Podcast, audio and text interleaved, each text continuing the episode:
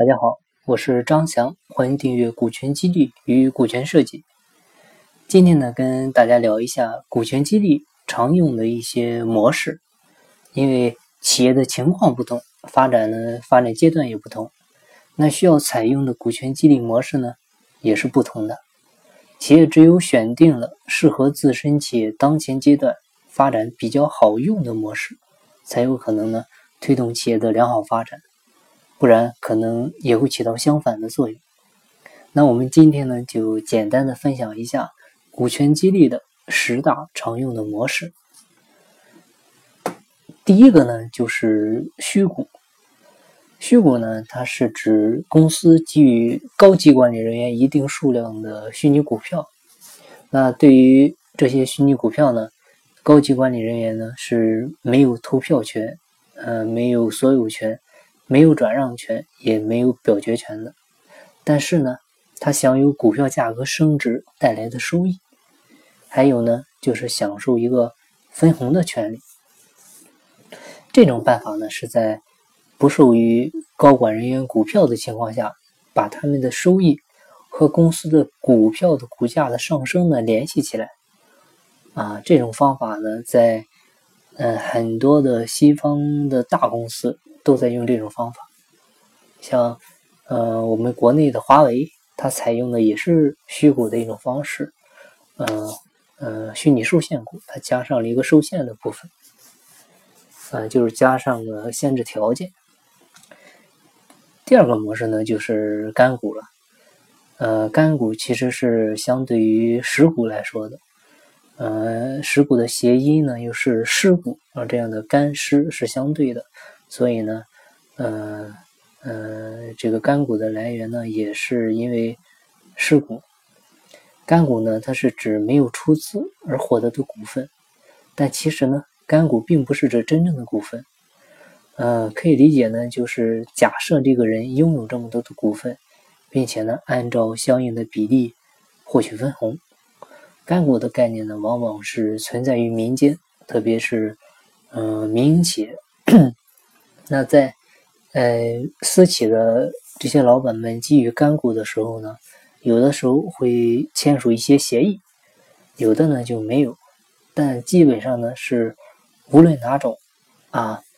呃签协议也好，口头约定也好，持有干股的人呢是都不具有对公司的一个实际控制权，只是有一个分红权。第三个模式就是股份增值。股票的增值权呢，是指公司授予激励对象的一种权利。如果公司股价上涨，激励对象呢可以通过行权来获得相应数量的股价升值空间。激励对象呢不用为行权付出现金，行权后呢即可获得现金或者呢等值的公司股票。第四种方式是股份期权。股份期权呢，是公司给予高管人员的一种权利。像美国的迪士尼，还有华纳传媒，他们最早在高管人员中呢，是大量使用了股票期权。随着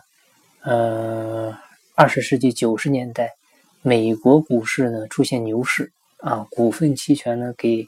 这些高管人员呢是带来了丰厚的收益。呃，像现在的世界五百强。啊，这些大型公司、大型企业里面呢，呃，几乎百分之八十以上都是对高管实施了股份期权。第五个模式就是期股，期股呢是一种通过经营者啊做部分首付、分期还款啊才拥有的企业股份的股权激励方式。它实行的前提条件呢，就是经营者必须购买本企业的相应股份。具体的实施过程呢，是企业啊贷款给经营者作为他的股份投入，经营者呢对其有所有权、表决权和分红权，其中所有权呢是虚拟的，只有他把购买期股的贷款还清以后，才能实际拥有。表决权和分红权呢是实在的，但是呢，你分得的红利不能拿走，应该按照协议。啊，用来偿还贷款。经营者呢，要想把期股变成实股，就必须努力的把企业经营好，这样才能有可供分配的红利。如果企业经营不善呢，不仅期股不能变成实股，它本身的投入呢，都可能亏掉。啊，这是期股。第六个模式就是业绩股份。所谓的业绩股份呢，是公司用普通股作为长期激励性的报酬支付给经营者。但是具体的股份实施或者说股权的转移，要由经营者是否完成并达到了公司事先规定的业绩指标来决定。比如，许多公司它是以每股盈余的增长水平作为标准啊，来决定公司支付经营者股票报酬的数量。那在这种情况下，事先就要在合同中呢规定好，公司支付经营者的股票数量，以每股盈余的增长率为基础，只有达到某一个水准，比如每股盈余的增长率呢达到百分之三，公司呢才实施事先承诺的股权转移，经营者得到股份啊，而且呢在百分之三的基础上每增加百分之一，公司呢再采用比例。啊，或累进的形式，增加支付经营者多少股份。第七种模式呢，就是限制性股份。限制性股份呢，是指公司按照预先确定的条件，授予激励对象一定数量的本公司的股票，但激励对象呢，他不得随意出售股票，只有在规定的服务期限后啊，或者完成特定的业绩目标的时候，才可以出售。限制性股份，并且呢从中获益，否则呢公司是有权啊将免费赠予的这部分限制性股份收回的，或者呢是以激励对象购买时的价格进行回购，呃也就是原始价格。也就是说，公司呢将一定数量的限制性股份无偿的赠予，或者呢是以较低的价格卖给了公司的高管人员，但是呢对其出售这种股票的权利呢。进行限制。第八个呢，就是延期支付。延期支付呢，也被称为延期支付计划啊，是指公司为激励对象啊，一般是管理层啊设计的呃一份很详细的薪酬收入计划。其中呢，部分的年度奖金啊、股权激励收入等等呢，不在当年发放，而是呢。按当日公司股票市场的价格折算成的股票数量，存到公司啊，为他呢单独设立的一个延期支付账户，在一定期限以后，再以公司股票的形式，或者呢根据期满的时候股票市值啊，以现金的方式支付给激励对象。激励对象通过延期支付获得的收入呢，来自于既定期限内公司股票的市场价格上升。啊，也就是计划执行的时候和激励对象行权的时候的股票股票价的差特殊。如果折算后呢，存入延期支付啊那个账户的股票市价在行权的时候上升，那激励对象呢就可以获得收益。那反过来呢，激励对象的利益呢就会遭受损失。第九个模式呢，就是管理层收购。管理层收购呢，又被称为经营层融资收购，它是指公司的管理层啊，一般是个人或集体，利用呢借贷啊所融资本购买本公司的股份，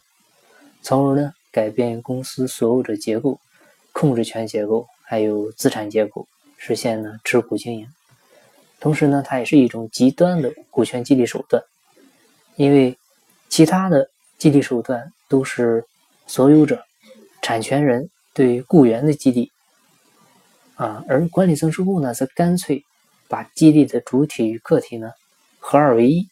从而呢实现了被激励者和公司利益、股东利益的一个完整的统一。第十个就是员工持股。员工持股计划呢，是指公司内部员工个人出资认购本公司的部分股份。并且呢，委托公司进行集中管理的产权组织的形式。嗯，员工持股计划的核心呢，在于通过员工持股运营，把员工的利益和企业的前途呢紧紧的联系在一起，形成一种按劳分配还有按资分配相结合的新型的利益制衡机制。同时，员工持股后呢，他便承担了一定的投资风险，这就有助于唤起员工的风险意识，激发员工的长期投资行为。由于员工持股，不仅使员工对企业运营有了充分的发言权和监督权，而且呢，是会使员工更关注企业的长期发展，这就为完善科学的决策、经营管理、监督，还有分配机制奠定了一个良好的基础。那好，我们今天的分享呢就到这里，感谢您收听本期节目。如果您有股权激励，股权设计方面的问题，想咨询或者和我探讨，欢迎加我微信三二八六三四九六幺。同时，你也可以点击播放页下方的黑色主播信息条，点击向我提问，我会第一时间给您回复。金不在西天，金在路上。我是张翔，下期再见，拜拜。